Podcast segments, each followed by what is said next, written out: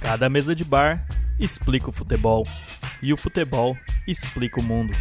Está começando o podcast Fora da Área. Salve, salve, ouvintes do Fora da Área. Está começando mais um episódio, o quarto episódio do nosso podcast, gravado por mim, Fernando Martins e Gui, Gui Godoy. E aí, Gui, tudo bom? Fala, Fernando, beleza? Tudo certo. Semana agitada, hein, mano? Muita coisa aí pra gente falar.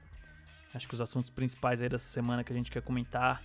O Gui trazendo aí é, uma questão sobre a gestão das arenas reformadas recentemente e que vai culminar aí no, no clássico entre Palmeiras e Santos, que vai ser jogado fora de casa pelo Palmeiras, né? Mas a gente vai falar disso em breve. Eu vou falar um pouco também sobre troca de técnicos aí, que, que já começou a dança de cadeiras clássicas do Brasileirão e que muitas vezes é feita de uma maneira talvez não muito bem pensada. A gente vê um debate pobre de ideias aí, também é um assunto que a gente vai falar bastante aí nesse programa. Mas antes disso aí, a gente queria trazer uns destaques rápidos aí. Da minha parte aqui, eu já vou falar sobre o História Preta. Quero dar um destaque para esse podcast que eu achei essa semana e achei sensacional. É um podcast feito pelo Tiago André. Poucas coisas no universo do Rio de Janeiro do início do século XX davam a chance de um preto viver como branco.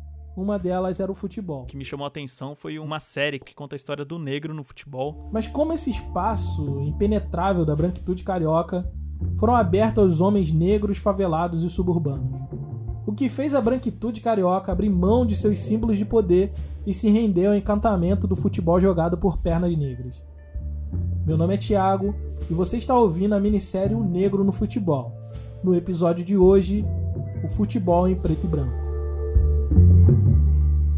E que eu achei incrível, assim, né? A gente que está tentando aprender sobre esse universo de podcast, esse o nosso próprio podcast que o Fora da Área é uma intenção de aprender e entender um pouco desse universo e descobrir referências boas como essa é sempre interessante, né?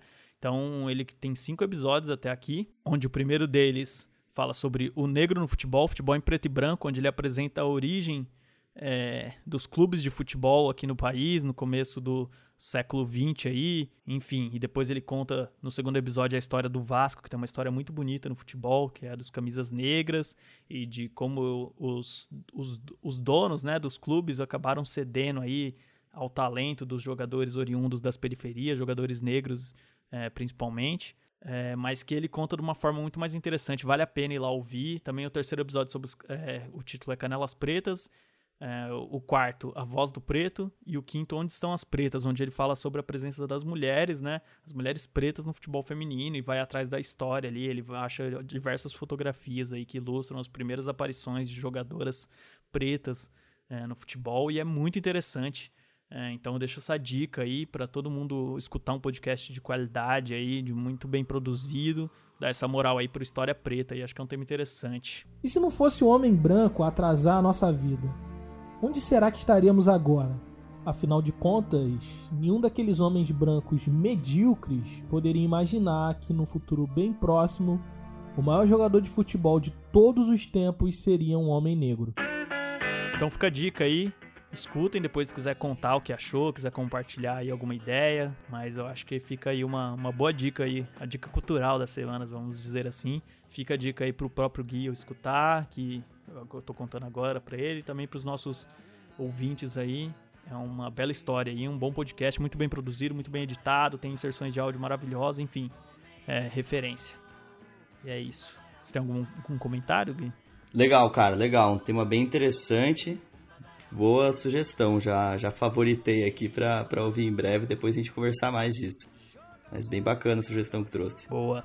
E agora dando sequência aí nos destaques da semana, Gui, Queria trazer aí essa a, a história, aí a, a, a narrativa que foi construída pelo, pelo Diego Carlos na Liga Europa aí, do brasileiro Diego Carlos que, que joga no Sevilha e que foi campeão, né, em cima do da Inter de Milão nesse final de semana e na sexta-feira mais precisamente e que teve uma trajetória bem curiosa nessa Liga dos Campeões, né? Ele que estava tendo uma campanha de destaque aí pelo Sevilha durante o ano todo, sendo especulado em diversas outras equipes aí para para ser transferido aí, né, na próxima janela das transferências, está sendo bem cotado. E aí nas quartas de final contra o Wolverhampton. Ele fez um pênalti no Adama Traore, que é um cara difícil de marcar, forte, rápido. Na sequência, mas mesmo assim passou, né? Vitória de 1 a 0 aí, o goleiro pegou o pênalti. O Bono pegou o pênalti do, do Jimenez, mexicano Jimenez aí do Wolverhampton. Conseguiram passar na vitória por 1 a 0 Na sequência, na semifinal contra o Manchester United, o Rashford, que também é um velocista aí, camisa 10 do Manchester, foi entrar na área é, e Diego Carlos deu um carrinho de frente nele, acertou o tornozelo do jogador ali, a canela. Não lembro bem onde acertou, mas, mas fez um pênalti também, que foi até contestado por alguns torcedores, mas que decisão mantida, é, pênalti cobrado pelo Bruno Fernandes, mas o De Jong, que fez um, fez um dos gols aí, né, do time, de cabeça e garantiu a vitória por 2 a 1 sobre o Manchester e passou para a final, mais uma final do Sevilha, né? O time que chega aí a sua sexta final, é, sua sexta final sem e até então as cinco anteriores tinham, tinha vencido todas. E aí na final contra a Inter de Milão, mais um pênalti logo aos dois minutos de jogo. Aí o Lukaku pra cima, ganhou na força, é pênalti! E, e foi um lance bizarro, Gui. O Lukaku sai correndo num contra-ataque. E o Diego Carlos tenta fazer a falta nele antes de entrar na área, até quase se pendura nas costas dele. E aí o Lukaku forte aguenta ali e vai até entrar na área. A hora que ele entra na área, ele desaba, né? E aí o, o, Diego Carlos, nessa de agarrar ele, também pisa no pé dele. É um pênalti incontestável, assim. Autorizado! Partiu! Bateu! Gol! Depois ele faz a falta que a Inter de Milão cobra e, e, e empata o jogo em 2 a 2 E aí no finalzinho, no finalzinho do jogo não, mas ali por volta dos 80 minutos, Diego Carlos, a bola sobra na área. Caprichou lá na segunda trave. Godinho afastou. Gol!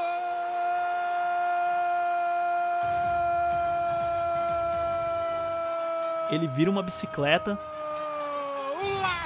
A bola bate no Lukaku e entra. O gol foi dado pro Diego Carlos no início, mas depois mudaram para gol contra do Lukaku.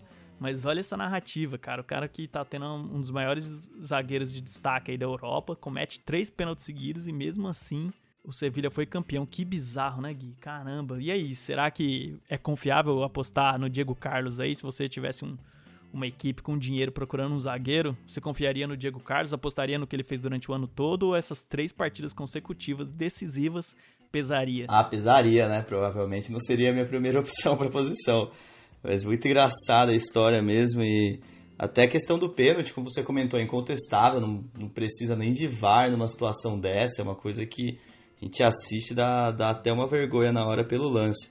Mas acho que a gente tem que destacar mesmo a questão do Sevilha, seis finais, 100% de aproveitamento. É, vai ter gente que vai contestar por ser Europa League, por não ser Champions, mas não tira o mérito nenhum do Sevilha e mostra o peso da camisa quando chega nesse momento da, da competição, né? O Sevilha eliminou nada menos desde as oitavas de final que Roma, o Overhampton, que não tem tanta tradição no torneio, mas Manchester United e a Inter de Milão. Então, muito legal, muito legal ver um time com, com essa tradição, essa, essa história ganhando mais uma vez. E muito legal mesmo ver, a, ver no final o, o brasileiro nessa situação se redimindo, né? Porque com todos esses tropeços, por assim dizer, chega no, no, no, lance da vitória, no lance que vai, vai fazer a diferença no placar, faz um gol de bicicleta, mesmo que no final tenha, tenha sido dado o gol contra para o Lukaku, mas é, fica, fica essa situação inusitada, né? Eu deixaria o gol para ele, Acho que só pela situação. é, então, foi, ia ser um golaço, cara. Se, não ia entrar, né? Se fosse direto, acho que até por isso não marcaram. Ainda tem isso, né? Mas ia.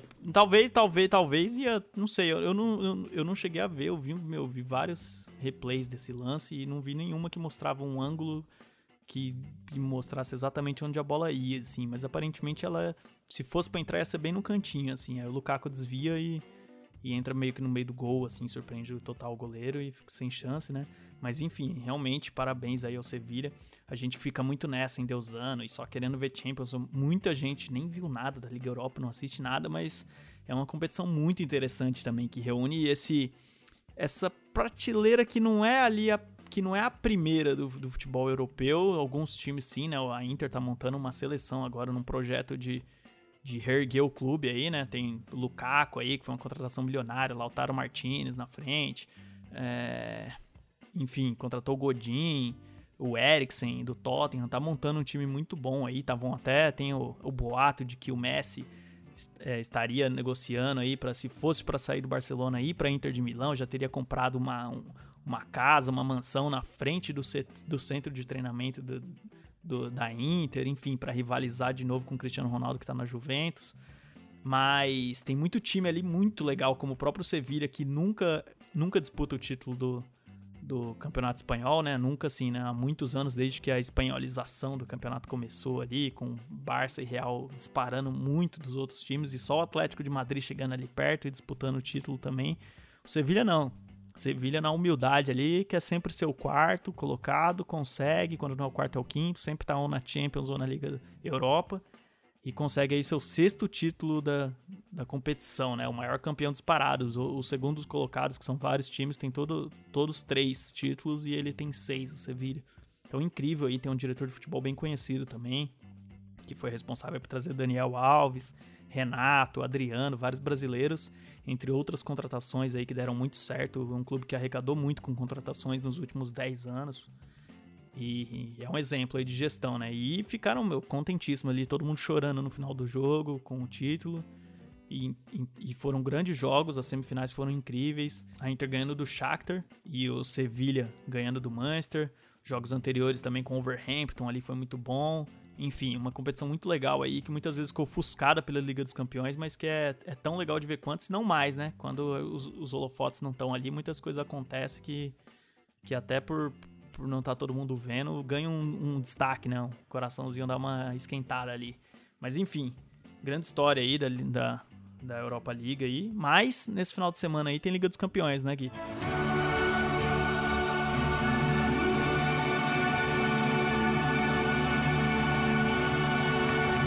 Sabe ainda se vai conseguir é, soltar o episódio antes da decisão.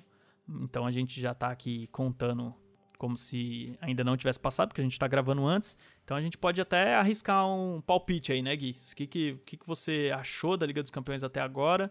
E quem você aposta aí nessa final entre o PSG do menino, ou do adulto Ney, né, como dizem, contra o Bayern de Munique aí do Lewandowski aí, um dos, os dois cotados para melhor do mundo no final do ano, né, Gui? Você tem algum palpite, você tem algum destaque da competição? O que, que você achou, o que, que você viu da Liga dos Campeões até agora. Pois é, até agora tenho ficado feliz com os jogos que a gente pôde prestigiar. É, esse sistema que desde o começo estava com uma expectativa alta por, por ser por serem jogos únicos, um, um, sistema de uma tabela muito parecida até com Copa do Mundo, né? A gente tinha comentado disso já. Foi bem interessante o, os jogos bem equilibrados, com exceção logicamente do Bayern de Munique e Barcelona. O Bayern atropelou o Barcelona e eu acho difícil o Bayern de Munique não vir como favorito para essa final. É, enquanto o Bayern de Munique tem um é um time muito bem treinado, onde o destaque, mesmo que tenha o destaque do Lewandowski ali, tendo números absurdos aí, fazendo muito mais que um gol por jogo na temporada, fazendo gol em todos os jogos do, da Liga dos Campeões até aqui, mas o destaque todo ali é muito coletivo, né? Contra um time de destaques individuais, assim, né? E fica muito nessa, né? De depender aí do Neymar e do Mbappé ali na frente Atrás o time tenta segurar ali, tem uma defesa forte, meio campo ok. Mas o Bayern de Munique é uma máquina incrível, né, cara? Até o Lyon ali fez um grande desempenho contra, contra o Bayern. E chutou bola na trave, chegou três vezes no ataque, não fez. A hora que o Bayern subiu, veio como um caminhão sem freio ali. É um time muito difícil de parar. Parece que, parece que o campo, todo, onde o campo que o Bayern joga, parece que é uma descida. Enquanto o adversário parece sempre que tá numa subida e não, é difícil é, derrubar ali a, a, defesa. É um time muito compacto, muito bem treinado.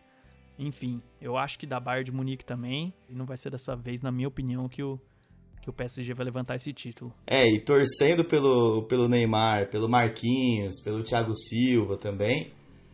Espero que a gente queime a língua nessa, nesse chute. Olha, eu vou confessar aqui que eu gosto de que sempre o time que é mais time vença. Então eu prefiro um time coletivo que tem também um brasileiro ali, o Thiago Alcântara, que eu sou muito fã do futebol dele, apesar dele ser naturalizado espanhol, né, filho do Mazinho. Mas é um futebol que me atrai muito. É um jogo de passe, um jogo inteligente, um jogo muito de, de posicionamento, um jogador que sempre sabe onde tá, ele tá, ocupa o, o, campo inteiro, enfim, eu gosto muito mais do futebol dele do que dos outros jogadores, apesar do Marquinhos ter uma história com o Corinthians. Enfim, eu, eu, eu particularmente acho que tem uma coisa legal ali, essa trajetória do Neymar, que é amado por uns e odiado por outros. Eu confesso que é um sentimento misto mesmo. Eu gosto quando, por exemplo, ele confronta o árbitro francês durante uma partida lá do, do francesão lá, ou do francesinho, que ele toma um amarelo por dar uma carretilha. E, e gosto quando ele vai confrontar gosto quando ele vai confrontar o árbitro e fala, o árbitro manda ele falar francês e ele fala pro árbitro, ah, speak French o caralho. É, se ele fosse mais vezes esse herói anticolonial, eu ia gostar mais, mas muitas vezes ele acaba mais sendo um, um cara desagradável, um cara que, que tem posturas que, que não me agradam e, e aí eu fico ali mais, mais tendendo a não, não ser um, um Neymarzete. Mas claro que ele joga muita bola, é muito legal ver ele jogando, mas que seja uma vitória do time que for mais coletivo para mim, porque acho que a gente precisa dessas referências aqui no futebol brasileiro, né? Desses times que joguem mais a bola e que sejam mais pensados e não dependendo só de trabalhos individuais, que muitas vezes é o que a gente critica aqui no futebol brasileiro, né? E falando na final da Champions League, o jogo que vai ser às 4 horas do domingo, outro jogo que vai ter no mesmo horário é o Palmeiras e Santos, o clássico paulista, que não vai ser no Allianz Parque, justamente porque o estádio vai ser utilizado para um evento drive-in para transmitir a final da Champions League, né? Então, o time do Palmeiras que vai jogar fora de casa, vai jogar no Morumbi, ainda na, na capital paulista, mas que vai ter que ceder o estádio para esse evento. Não é a primeira vez que o time acaba tendo que fazer isso, né? O estádio que é administrado pela, pela construtora e no próprio contrato já está previsto é, esses eventos em que se a construtora é, quiser reservar a data para algum show, para algum outro evento do tipo, é, ela terá preferência e o time acaba sendo obrigado a jogar em outro local. O Palmeiras, né, que não, não pagou, né, pela reforma ali, né, pela reconstrução do seu estádio, mas que fica refém, né, dessa situação, né, Gui? Então, tem uma tem, um, tem situações aí que, que a construtora acaba tendo essa preferência aí, né? De tentar conseguir mais grana em cima. E o Palmeiras fica nessa situação aí por 30 anos, né? O estádio que foi inaugurado em 2014. Tem até 2044 aí, ficará sobre, o, so, sobre a gestão da W Torre, né? Da construtora aí, né? Você até evitou falar o nome, eu acho mais interessante mesmo. Então, a construtora aí é, detém esses domínios aí do, do, da gestão até 2044, depois o Palmeiras reassume, né? Isso, o próprio presidente do Palmeiras, o Gagliotti, já, já deu declaração dizendo que o Palmeiras é locatário do estádio. Então, assim, é uma, uma situação que é, não, é o, não é o ideal de, de nenhum dos dois lados. Tenho certeza que é, há diversos torcedores que ficam incomodados com a situação, principalmente quando a gente está falando de jogos grandes, de clássicos, de mata-mata. Inclusive, no ano passado, o Palmeiras, que foi eliminado na, na Copa Libertadores, um, um torneio que o, o time prioriza no, na temporada, e foi eliminado jogando contra o Grêmio no Pacaembu, justamente porque cedeu o estádio para um show. Show do Sandy Júnior, né, Gui? Isso mesmo, show do Sandy Júnior que aconteceu no, no Allianz Parque. E o Palmeiras havia ganhado já o, o primeiro jogo fora de casa na Arena do Grêmio. E esse jogo jogando, que seria em casa, jogando no Pacaembu, perdeu pelo sistema de gols fora de casa, acabou sendo eliminado. Então fica sempre aquela dúvida, né? De será que se fosse no estádio onde já está habituado a jogar, onde a torcida já sabe fazer uma determinada pressão, Será que o resultado teria sido esse? Esperamos que cada vez mais os clubes consigam fazer contratos mais proveitosos, não só financeiramente, mas que possam se valorizar como instituição, se valorizar como marca e poder fazer um planejamento interessante a médio e longo prazo. É um modelo interessante de negócio do Palmeiras, eu, eu particularmente gosto, mas que causa esses, esses momentos embaraçosos, né, Gui? Então sempre vai ter rolar essa discussão aí durante esses 30 anos de gestão, até 2044 eu acho que a gente vai debater isso, né? Mas seguindo aí o jogo, queria trazer agora um debate, Gui, que foi que chamou muita atenção minha, até inspirado por um post aqui do do, da página do Instagram Futebol e Tática, que é uma página que eu gosto muito e que levantou um debate interessante aqui, né? Que é claro, também já já estava pensando no tema, mas que mas que ele assentou de uma forma interessante, né? Que foi a, a demissão do Eduardo Barroca, técnico do Coritiba, após quatro jogos né, do Brasileirão e na, logo dois dias depois, um dia ou dois dias depois, foi o Ney Franco do Goiás, foi demitido também. E a gente se pergunta, né, Gui? Aonde que os clubes querem chegar com essas trocas de técnicos, né? Então, é um debate que eu queria trazer aí, porque até o caso do Barroca foi muito interessante, né? Logo depois da derrota para o Flamengo, por 1 a 0 né? O Flamengo aí, que ano passado encantou todo mundo, ganhou tudo, um dos times mais fortes do país. O Coritiba perdeu. Perdeu pela terceira vez, né? No campeonato, não tinha conseguido nenhum ponto. E aí tem uma reunião ali com a diretoria. Uma reunião que durou horas. E aí, qual foi a questão? Pelo que o contexto sugere, eles falaram: você tá na corda bamba, Barroca, e ou você ganha do Corinthians fora de casa, ou você vai ser demitido. Ele estava quase para ser demitido depois da derrota para o Flamengo, não foi, mantiveram, bancaram a permanência dele, mas com essa condição, pelo jeito, né? E aí que aconteceu no jogo contra o Corinthians? Com 15 minutos de jogo, um dos principais jogadores da parte ofensiva do Coritiba desfere uma cotovelada no Arauz e o Coritiba joga com um a menos durante o jogo inteiro. Uma situação que já era difícil ganhar do Corinthians, que é um time com muito mais estrutura, apesar de não estar tá jogando um bom futebol. Fora de casa, que tem essa questão, mesmo sem torcida, tudo que a gente já discutiu aqui sobre a influência do jogar em casa. Ele perde, ainda assim jogou bem, conseguiu fazer um gol no Corinthians, mas é muito difícil aguentar com um jogador a menos, né? Naturalmente o time dá aquela recuada, enfim, muda tudo o planejamento do time. E rola essa demissão, né? Essa demissão para contratar quem no lugar? O Jorginho. Jorginho, que foi o técnico do Coritiba no ano passado, durante o acesso do Coritiba da Série B para a Série A que fez um, teve um bom desempenho, mas foi demitido ao final do campeonato, após conseguir o terceiro lugar, foi demitido porque a direção do Coritiba Futebol Clube achou que o time precisava ser mais ofensivo, ter outra mentalidade. Então demitiram o Jorginho, que é um cara reativo, um cara que joga no contra-ataque, nesse sistema que muitas vezes é criticado, né? Para contratar um, um, técnico que tem um, um desempenho mais ofensivo mas que os resultados não chegaram em quatro rodadas do campeonato. Também, claro, né? Sendo tendo um desempenho ruim na Copa do Brasil. Mas. Mas e aí, né? Qual que é a ideia? Você quer um time ofensivo ou não quer? Você tá trazendo o Jorginho de volta porque agora então, agora que o resultado não apareceu, serve o futebol do Jorginho, então, aquele futebol reativo que você não queria até meses atrás. Qual que é a ideia, né? Então é muito difícil, né? Você você entender o que, que acontece no futebol brasileiro, né? É, então quer dizer que se, se, ele tivesse ganhado do Corinthians numa situação mais favorável, então o trabalho era bom, aí ele podia seguir.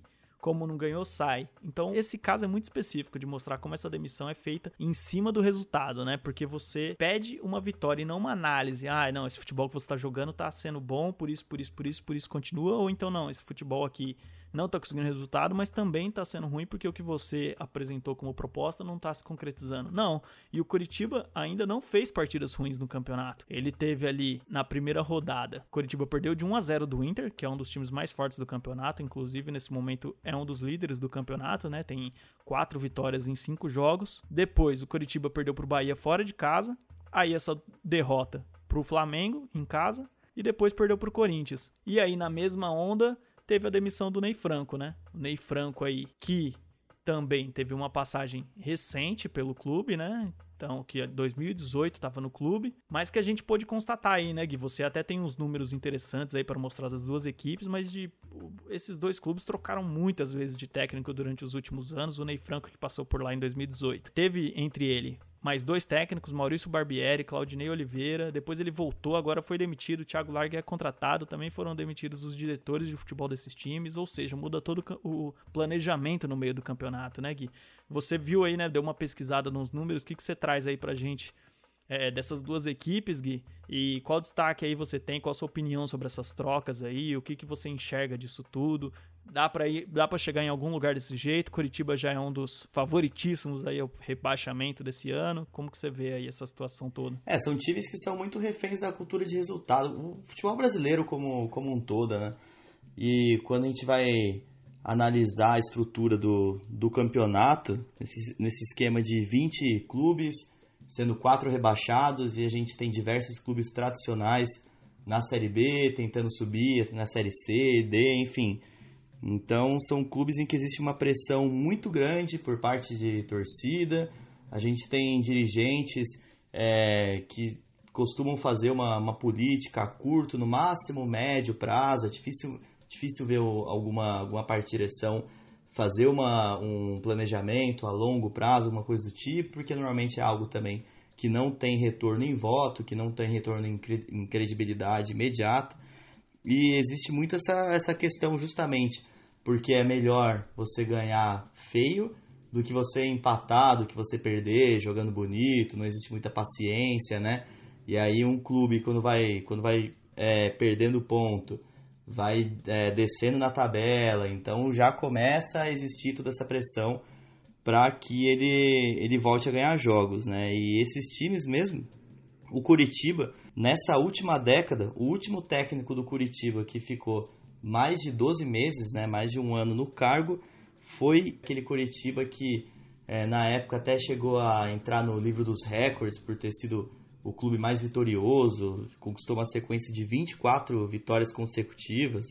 E ele foi demitido depois de uma derrota para a Portuguesa, que hoje nem está mais nas, nas principais ligas nacionais, né? Então, realmente faz, faz tempo e nesse meio tempo é, o o time já passou por diversos técnicos, o Goiás também é um, um, bom exemplo disso. O Goiás, que não jogou a primeira rodada do campeonato contra o São Paulo, né, que foi o jogo que ia ser transmitido, inclusive, por causa daquela situação que a gente comentou aqui, né, onde diversos jogadores do elenco foram diagnosticados com Covid. Se eu não me engano, ao todo já teve 15 jogadores do elenco contaminados pelo Covid-19, que atrapalhou completamente o, o, planejamento do Goiás nesse início de campeonato, né? Então, não teve o jogo da primeira rodada. Na segunda rodada, perdeu para o Atlético Paranaense fora de casa, um time, o time do Atlético Paranaense que está embalado aí, né? Que é um, um time que começou bem o campeonato. Depois, o Goiás empatou com o Palmeiras em casa e aí foi tomou, tomou uma derrota né, expressiva aí contra o Fortaleza. Na sua casa perdeu de 3 a 1 né? Mas não é um trabalho ruim que o Goiás vinha fazendo. E mesmo assim sobrou pro Ney Franco, né? E a direção também mudou, voltou o Arley aí como diretor de futebol, que foi um goleiro histórico aí do time. Mas que bizarra essa situação toda, né, Gui? Como é que você avalia o trabalho de um treinador depois de quatro meses de, sem futebol? todo mundo parado, sem poder treinar, sem poder jogar. Então o trabalho é ruim porque não conseguiu essas três vitórias e aí vai vir o Thiago Largue. E aí, qual que é a confiança que esse técnico vai ter, né, para os próximos anos? É muito difícil avaliar isso, né? O Goiás aí que teve quatro técnicos em 2017, dois técnicos em 2018, três técnicos em 2019 e agora já está no seu segundo técnico em 2020. Qual que é a segurança que esse treinador tem para garantir um trabalho, né? Como é que ele vai se preocupar em fazer um jogo que renda um futebol, que seja um futebol desenvolto, ou que seja um futebol pragmático para tentar um resultado ali, ganhar de 1 a 0, se defendendo com 11 dentro da área. É difícil, né? Aí a gente depois coloca a culpa no treinador, fala que o treinador é medroso, enfim, toda essa cultura do futebol que beneficia o resultado e traz consequências aí que para mim são, são letais aí ao futebol brasileiro, né? Muito imediatismo, né? Então, é essa situação mesmo do Goiás, que também no último podcast a gente trouxe a situação absurda, que seria o jogo em que o, o Goiás teve diversos jogadores diagnosticados com Covid e foi adiado de última hora. É, ainda mais com essa situação da parada da pandemia, então realmente assim fica um pouco complicado, não só para avaliar o trabalho do Ney Franco, mas para esse próximo técnico que vai vir e a missão do não sei nem se esse técnico vai terminar o campeonato. Provavelmente não, né? Se seguir a, a tendência. Pois é, se não tiver uma sequência boa de resultados, dificilmente vai ficar muito tempo. É uma cartilha que os clubes costumam seguir quando eles são rebaixados, a troca constante de técnicos. Enfim, mais uma, mais uma situação dessa dentre tantos clubes. Gente, hoje mesmo a gente tem no, no Brasil poucos, poucos técnicos que já vem desempenhando um, um, papel a longo prazo, né? Então, enfim, sorte ao Thiago Largue nessa, nessa, nesse novo desafio. E ao Jorginho, né? Enfim, é uma bagunça que, que você não sabe nem quem é quem. É difícil você chegar nesses dois clubes e perguntar se você lembra quem era o treinador em ano. É, deve ser difícil para ele, né?